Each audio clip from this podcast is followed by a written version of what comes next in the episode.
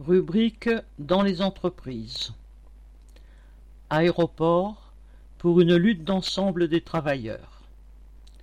Mardi 18 mai, l'Union départementale CGT du Val-de-Marne a appelé les travailleurs de la zone d'Orly à se retrouver à 11 heures au T4, ex-terminal sud, pour la défense des emplois, des conditions de travail, l'avenir des aéroports.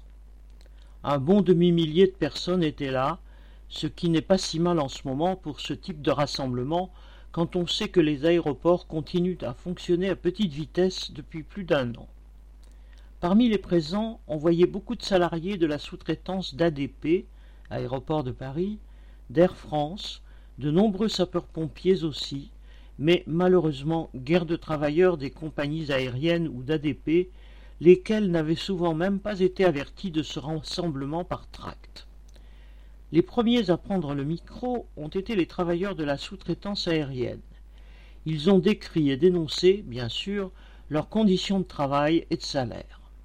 Ensuite, cela été le tour des politiques que, campagne électorale oblige, on voit un peu plus autour des lieux de travail.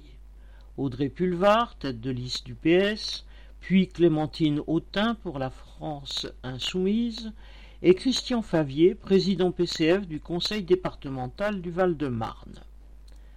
À des nuances près, ils avaient un discours assez semblable, car axé sur ce qu'ils appellent la défense des aéroports et sur des attaques contre le gouvernement.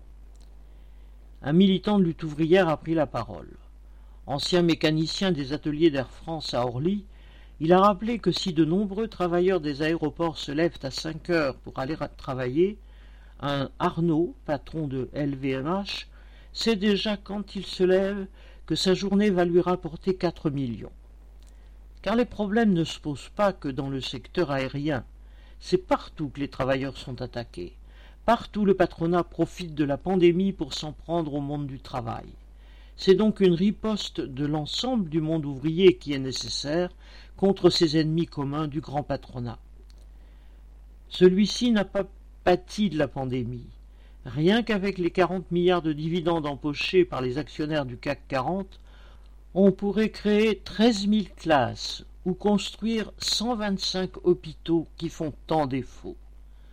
Le gouvernement, dans ses attaques, n'est en fait qu'un serviteur du patronat. On peut certes changer les serviteurs, mais si on ne s'attaque pas à leur maître, a ajouté notre camarade, nous, les travailleurs, on ne s'en sortira pas un ton et des propos qui ont marqué avant que tout le monde parte en manifestation sur la zone aéroportuaire. Correspondant Hello.